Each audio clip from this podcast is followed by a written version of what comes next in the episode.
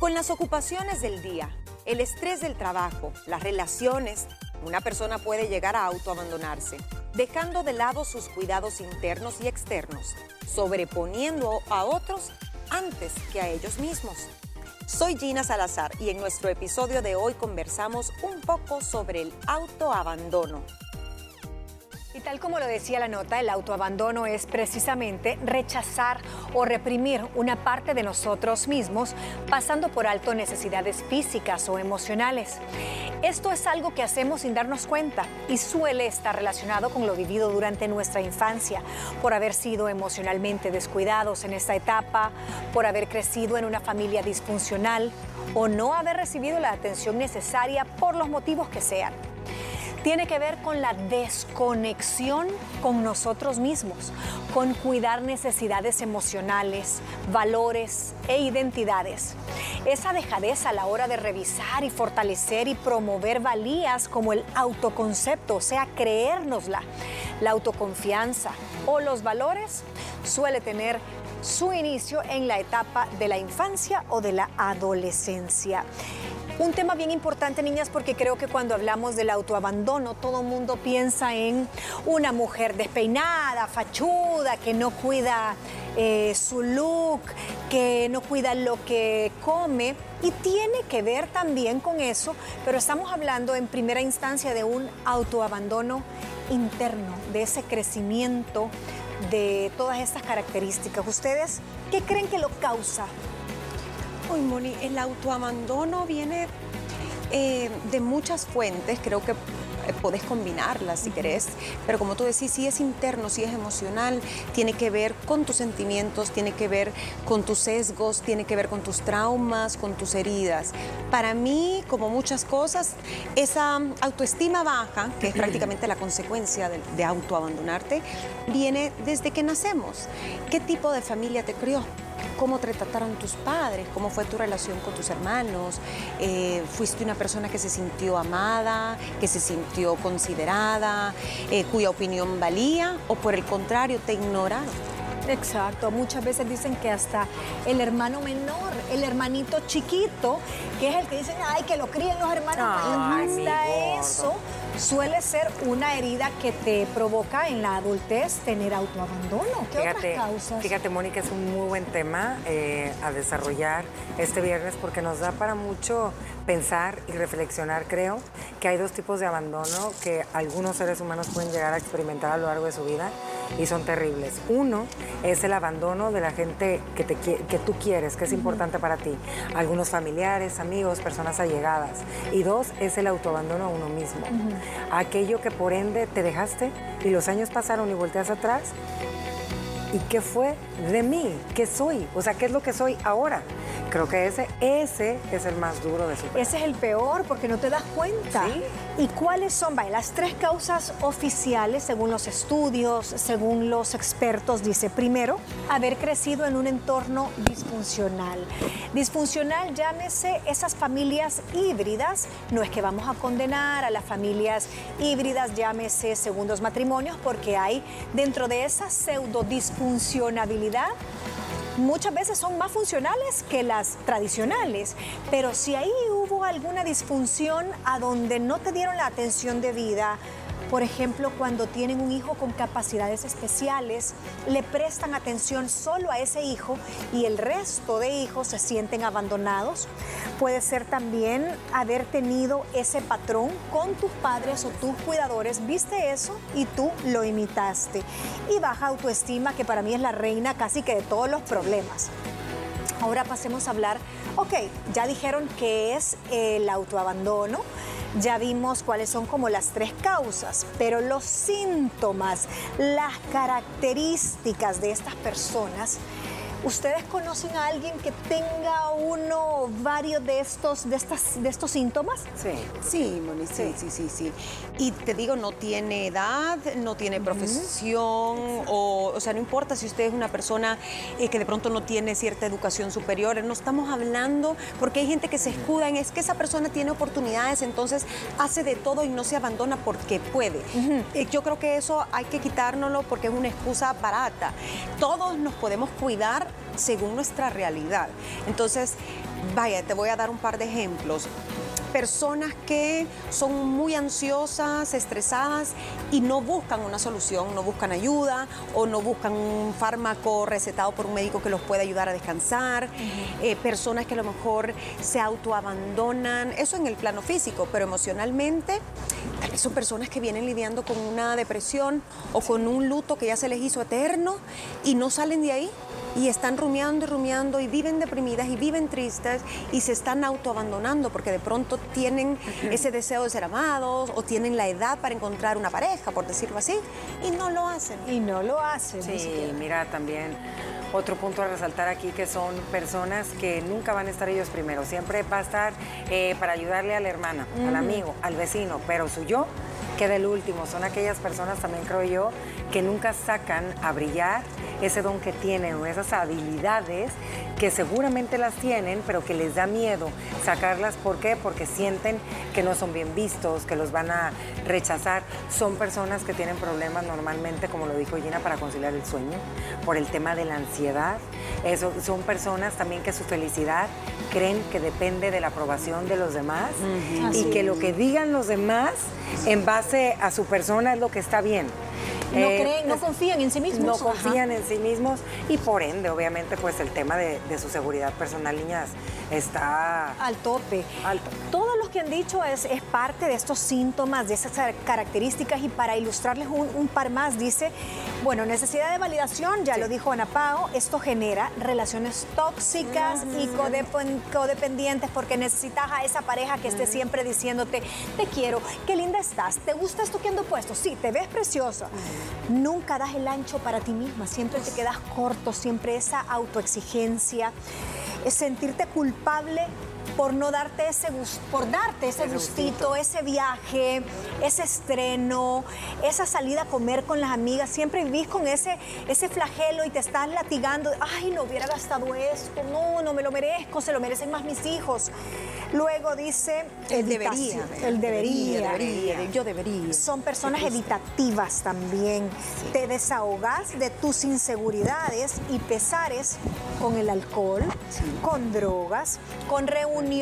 Toda la vida tenés, andas en algo, andas en el juego del cuchubal, en la canasta, con la amiga que está llorando, la amiga que la dejó el marido, pero nunca tenés tiempo para sentarte y enfrentar tus monstruos, tus fantasmas, tus realidades, introspectar y decís, me siento mal, estoy pasando esto.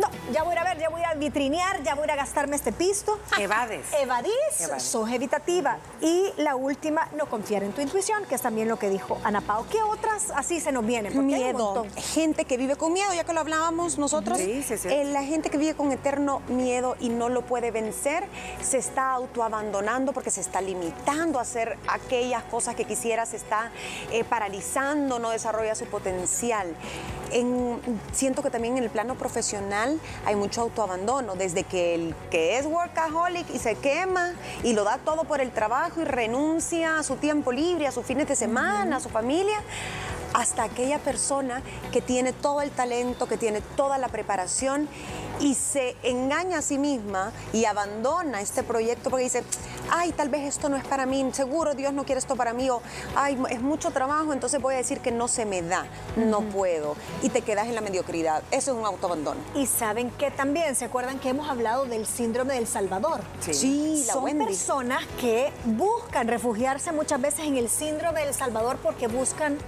a personas que, los convierten en sus proyectos. Yo voy a rescatar a esta persona. Y sentís que ahí tú sí sos funcional.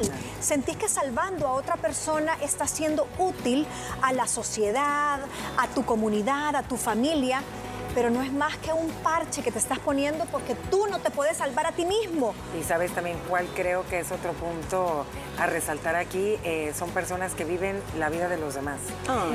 Que eh, sus acciones, sus hechos, sus palabras, su manera de vestir, las decisiones que toman, es lo que los demás quieren ver en él o en ella, pero no es lo que él o ella realmente es o quiere ser. Como una proyección. Es una proyección.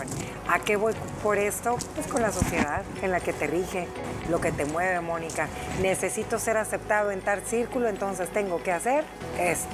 Para poder pertenecer a, para poder encajar Y ahora que lo decís, es cierto, porque en ese artículo decía precisamente lo mismo, personas que no son consecuentes con sus creencias. Y con tal, y eso te compromete religión, te compromete valores, te compromete principios, eh, ideologías políticas, porque tú renuncias a lo que verdaderamente crees y no te manifestas porque yo voy con la mayoría, sigo la corriente. No querés ser criticado, no querés ser juzgado, querés ser más eh, de lo mismo, querés ser parte de, que sí está bien, todos queremos ser parte de, pero te lleva a ser hipócrita al final. Y por último, a ponerte tantas máscaras, niñas, tantas máscaras a lo largo de tu día, en todas tus relaciones, que yo creo que esa gente termina preguntándose, ¿y quién soy? O asumen identidades que no tienen porque se pierden. Eso me preguntaba, ¿será que esa gente llega a cuestionarse? Vivo bajo una máscara. ¿Quién soy realmente? Sabes, yo, creo, que, genuinamente. Algo que influye mucho en ese punto que Gina está tocando es que a veces, sin darnos cuenta, o los familiares sin darse cuenta, y tú lo mencionaste, que en la niñez y en la adolescencia es donde más se empieza a crear todo esto, es que te etiquetan y te quedaste con esa etiqueta hasta que la vida se te fue. Tú vas a ser la encargada de cuidar a tus papás. Entonces, ¿qué pasó? Te abandonaste. No, te abandonaste. No pudiste estudiar lo que quisiste o trabajar donde quisiste, eh, conocer alguna pareja, convertirte o formar tu familia, convertirte en madre. ¿Por qué? Porque tú tuviste esa etiqueta por ser el hijo la hija menos. Con esto quiero cerrar, pero es bien importante porque ni siquiera tú te autoabandonas, te están forzando y te orillan al autoabandono por un rol que no es justo o que no es eh, para ti. Nos vamos a un corte, pero quiero que sepa que cuando regresemos, ya hablamos de las causas, hablamos de los síntomas, pero vamos a citar ejemplos. En eso nos vamos a concentrar en la etapa cuando regresemos de comerciales. Estás escuchando el podcast La Mesa de las Mujeres Libres del Talk Show Liberadas. Ya regresamos. Traemos una cantidad de ejemplos para compartir con ustedes porque hemos hablado del autoabandono, sus causas, características, síntomas, pero usted ha de decir en este momento, ¿pero qué es autoabandonarse? Pongan un ejemplo. Traemos 16 puntos, 16 ejemplos que queremos compartir. Algunos son obvios, son explícitos y algunos nos vamos a extender un poquito más. Eh, el primero, no realizar una actividad que sabes que, te, que vas a disfrutar. No, yo, ¿quieres ir a la playa a broncearte? No, no, no, no voy a ir. ¿Te privarías tú de correr? No. ¿Jamás? Al menos que me duele algo. ¿Ni de tu café? no, no, no, Moni, creo que sí. A veces uno antepone pues a, las personas que amas o a ciertas situaciones antes que tú. Y ahí es cuando te estás autoabandonando, Moni.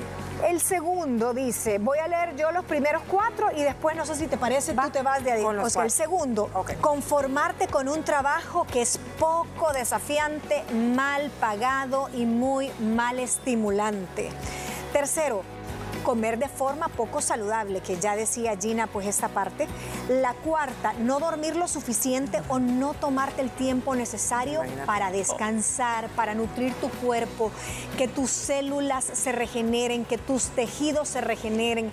Sabemos que el ciclo de nocturno es el único para que tú te repares en el tema biológico, en el tema celular, aunque usted diga, no, es que fíjese que yo en la mañana duermo, no es lo mismo.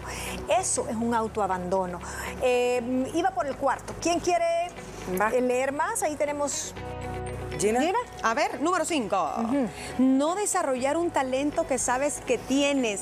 Y esto tristemente uno de adolescente no lo entiende. Cuando tu mamá o tu papá te ven un talento y te dicen, hijito, hijita, vaya a aprender la guitarra, hijo, deberías de ir a esta clase de pintura, sos buenísimo. Ay, no, qué flojera, prefiero salir con mis amigos esos talentos que Dios te da a veces no los desarrollas por flojera, por, dejadez. y dejadez y tal vez de eso vivieras ahorita o tuvieras una entrada extra si hubieras aprendido ese oficio que eras tan bueno. Me parece muy, muy, muy buen consejo. Involucrarte excesivamente en una actividad que daña tu cuerpo y mina tu salud emocional. Bueno, como la droga, ¿verdad? Obviamente. Todos los días y con mucha frecuencia, dicen, ¿ah?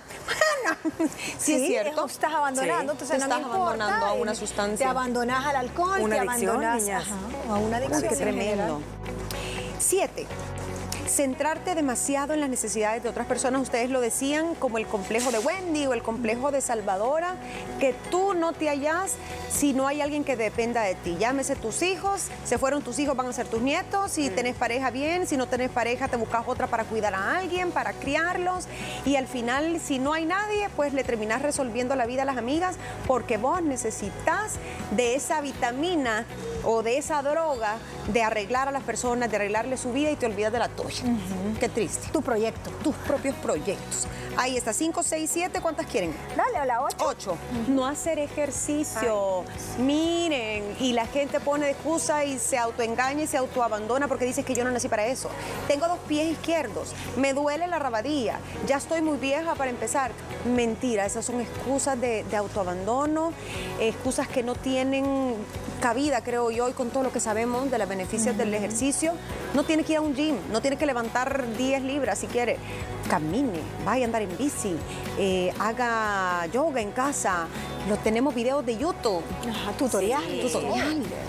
Mira, seguimos con esta que dice no tener una dieta equilibrada y saludable. Llevamos, creo yo, hace una semana este tema que me encantó, que muchas veces decimos que somos lo que comemos, pero también recuerde que comemos lo que sentimos y expresamos. Ojo con eso, porque la comida no nada más habla de nuestro aspecto físico, habla de nuestras emociones y cómo nos encontramos en esta etapa de la vida. Así que cuide su alimentación, hidrátese de una forma eh, adecuada. Hay alimentos que te... eh, activan neurotransmisores que te dan felicidad, pero como te los suben, te los van a bajar. Platicábamos que a veces uno suele etiquetar con el tema de sobrepeso a las personas y no sabemos, detrás de cada persona hay una historia que contar y puede ser exactamente este, niñas. El autoabandono, no expresar tus opiniones. ¿Cuántas veces no nos quedamos calladas ante una situación que nos parece injusta o ante un comentario con el cual no vamos de acuerdo? ¿Cuántas veces usted no ha colaborado en alguna empresa o en alguna entidad y no va de acuerdo a sus valores y a sus principios y ahí sigue? Ese también es un buen punto. Y también yo aquí le agregaría tratar de trabajar esa palabra tan corta que es una N con una O. No. Aprenda a decir no a aquellas cosas que le quiten su paz. Nos vamos con la otra que dice agendarte demasiadas cosas. Creo que esto es de esta época. niñas. Está muy cañón. Estás en mil cosas al mismo Estás en mil y no tenés cosas, nada para y eso ti. que dicen que las mujeres sí somos multi- multitasking en muchas cosas, pero el que mucho hace, poco abarca. No, el que, ¿cómo va este El- dicho? sí, sí, el que mucho hace, poco abarca. poco abarca, ¿verdad? Entonces dice que lo que resulta de todo esto es que no tengas suficiente tiempo libre. ¿Por qué? Porque a veces no quieres andar pensando en cosas realmente que tienes que trabajar interiormente, entonces quieres ocupar tu mente. Mm. Y la última dice conformarte con muy poca alegría o diversión en tu vida. Sí, mediocridad. Lo- No, de verdad. Sí, hay- yo soy feliz con poquito. No, busca Sea más. feliz con bastante, o sea, o que, o que lo que... Lo que le hace feliz al otro te no tiene te que hace hacer a feliz a ti. ti tampoco, Ajá. pero entonces tú tienes que buscar tú Tu felicidad. felicidad y ese nivel. Me voy con la 13 que me parece bien interesante, dice, negarte a abordar las fuentes de infelicidad. Y yo lo tuve que leer dos veces, negarte a abordar las fuentes de infelicidad, no confrontar a la persona que está haciéndote una piedra en el zapato, esa, esa pareja, esa amiga, esa mamá tóxica. Entonces, no, no, no, así que se queden las cosas, opto por el silencio, esta batalla no la voy a pelear. Sí, pero hay batallas que transgreden tu integridad, tu moralidad, todo, y yo creo que sí, asertivamente se tiene que enfrentar. Gastar muy poco tiempo, esfuerzo o dinero en tu apariencia, o sea, hacer codo contigo misma. Ay, yo voy a ir con un vestidito ahí, a todo ajadito, mira, desteñidito, pero no quiero gastar. O sea, está bien, hay diferentes presupuestos, pero se puede ir linda y decente sin transmitir que estás en la miseria. Es actitud, Moni. Mira, Sí. no hay necesidad de comprarse un estreno para cada cosa, pero es la falta de motivación, es la falta de creatividad, no que no la tenga, sino que la está dormida por ahí, porque usted cree que no se merece verse bien, cree que son cosas banales, aunque muy por dentro hay algo que le dice, dale, arreglate. Si no está de moda, pues reciclar ropa, Claro. el cycling de la moda, todo regresa. Alguna blusita bonita tiene en la casa, no es posible. Sí, es cierto. Miren, se puede ver linda con el mismo presupuesto que se va a ver la Kim Kardashian. Hasta ahora en las diferentes aplicaciones hay. Si el gran diseñador te pone este conjunto, te ponen a la par la versión barata. Usted se va a comprar tal lugar, un básico color negro, un vestidito, se pone el pelo así, lo puede lograr. Y sabes yo que le agregaría ahí, niñas, entender y aceptar que lo más bonito de todo esto es que la belleza es subjetiva. Lo que es bello y lindo para ti no es para todos. Entonces, cada quien es bonita. Y tenemos otra que es completamente diferente al tema de fashion y, y, que no quisiera dejarla de lado. Hace poco en un programa dijimos que cuando viajábamos, experimentábamos diferente gastronomía, veíamos otro tipo de atardeceres, de celaje, nuestro cerebro reconectaba porque veías con otros filtros, haciendo esa analogía, ves con otros filtros, con otros ojos, tal vez el mismo atardecer que tú estás viendo ahí sentada en la playa del Salvador, pero si tienes la oportunidad y la bendición de ver un atardecer en, otro país donde es precioso, como que te genera endorfinas y, y, muchas veces nos negamos tener ese contacto tan lindo con la naturaleza. Cuando tú salís en la mañana, decís a correr y que ves ese celaje eh, Gina creo que también le gusta mucho el lago te, o, Me encantan las vistas, me encanta el mar, me encanta ver el mar, me encanta meterme al mar. Para mí eso es un pequeño momento de felicidad que si no, que si puedo pues aprovecho el fin de semana y no me lo niego. Porque ya sentirte culpable por tomarte unos minutos, por hacer lo que te gusta, ya está grave la cosa. Y a veces es porque sos el cuidador, sos la Wendy de alguien, que tenés que estar ahí cuidando, salvando. No, es que no puedo dejar a mi mamá porque tiene no sé qué edad y, es una ancianita y necesito cuidarla. O tengo, ni modo, como tengo que trabajar y me han puesto turnos los fines de semana. ¿Saben yo qué quiero agregar aquí? Creo, y no sé si están de acuerdo ustedes conmigo, porque no vienen estos ejemplos, pero creo que muchas se van a sentir identificadas cuando llega la maternidad a tu vida, la crianza de un hijo o más. Tú te dejas, te dejas porque te estás convirtiendo, pues obviamente el mamá, estás en otra etapa de tu vida y tus roles como ama de casa, como esposa, como madre, pues cambian. Entonces a veces nos dejamos y nos abandonamos, dejamos de disfrutar aquellas actividades que solíamos hacerlo, dejamos de darnos el tiempo de poder compartir con las amigas, dejamos de arreglarnos y de vernos bonitas en el espejo. Creo que a la mayoría de nosotras las mujeres nos pasa y ahí es donde usted tiene que poner mucha atención porque a muchas les suele suceder. Y la última, pero no menos importante, y me pareció bien curioso, y si usted la analiza, tiene todo el sentido, dice negarte el derecho a tener una relación sexual satisfactoria. Yo creo que la vida sexual en pareja también tiene que ser eh, no solo de mutuo acuerdo, sino que tiene que estar en el mismo plano para ambos, de sentirte a gusto con, con, tu pareja. Y si no, no callártelo, como decía, eh, creo que cuatro o cinco más arriba no enfrentar a la persona que es la causa de tu infelicidad o de tu insatisfacción. Siempre converse. Usted tiene que estar en ese plano homólogo con su pareja. No me gusta esto, me siento incómoda con tal cosa o siento que tal. Háblelo y platíquelo. Con esto cerramos. Tenemos chance para un mini consejo cada una para eh, no hacerse este auto, ya le iba a decir autoengaño, que he estado con esa palabra, eh, con eh, el autoabandono Amiga, date cuenta, no te engañes. no. Em, Moni, pues abandonar, el abandono es algo que suena bien feo y es triste cuando abandonas tú a alguien, cuando te abandonan a ti, eh, el hecho de no estar presente, pero cuando tú misma te abandonas a ti, que se supone que sos la persona más importante en tu vida, porque tenés que empezar por ti para poder amar a los demás y que te amen, entonces eso es gravísimo. Si usted se ha abandonado por la razón que sea, familia, trabajo, trabajo, hijos, problemas, lo que sea, ok, este es el momento de decir, ups, me está pasando, pero quiero cambiar, porque si no se le va a pasar la vida así. Ok. Ay, mi consejo sería para aquellos familiares o amigas, si tú tienes una persona cercana que tú ves que se encuentra con alguna de estas características o que tú ya lo has notado, no dudes en acercarte a ella o a él y decirle si necesita ayuda. A veces esas personas de ellas no van a ser, ¿me entiendes? Porque a lo mejor ya están así, están acostumbradas. Así que ayúdala porque creo que sería un giro de 360 a su vida. Gracias por escucharnos durante toda la semana. Recuerda que también puedes sintonizar nuestro programa de lunes a viernes a través de la señal de Canal 6 a las 12 en punto del mediodía. Y también síguenos en nuestras redes sociales como arroba liberadas TCS.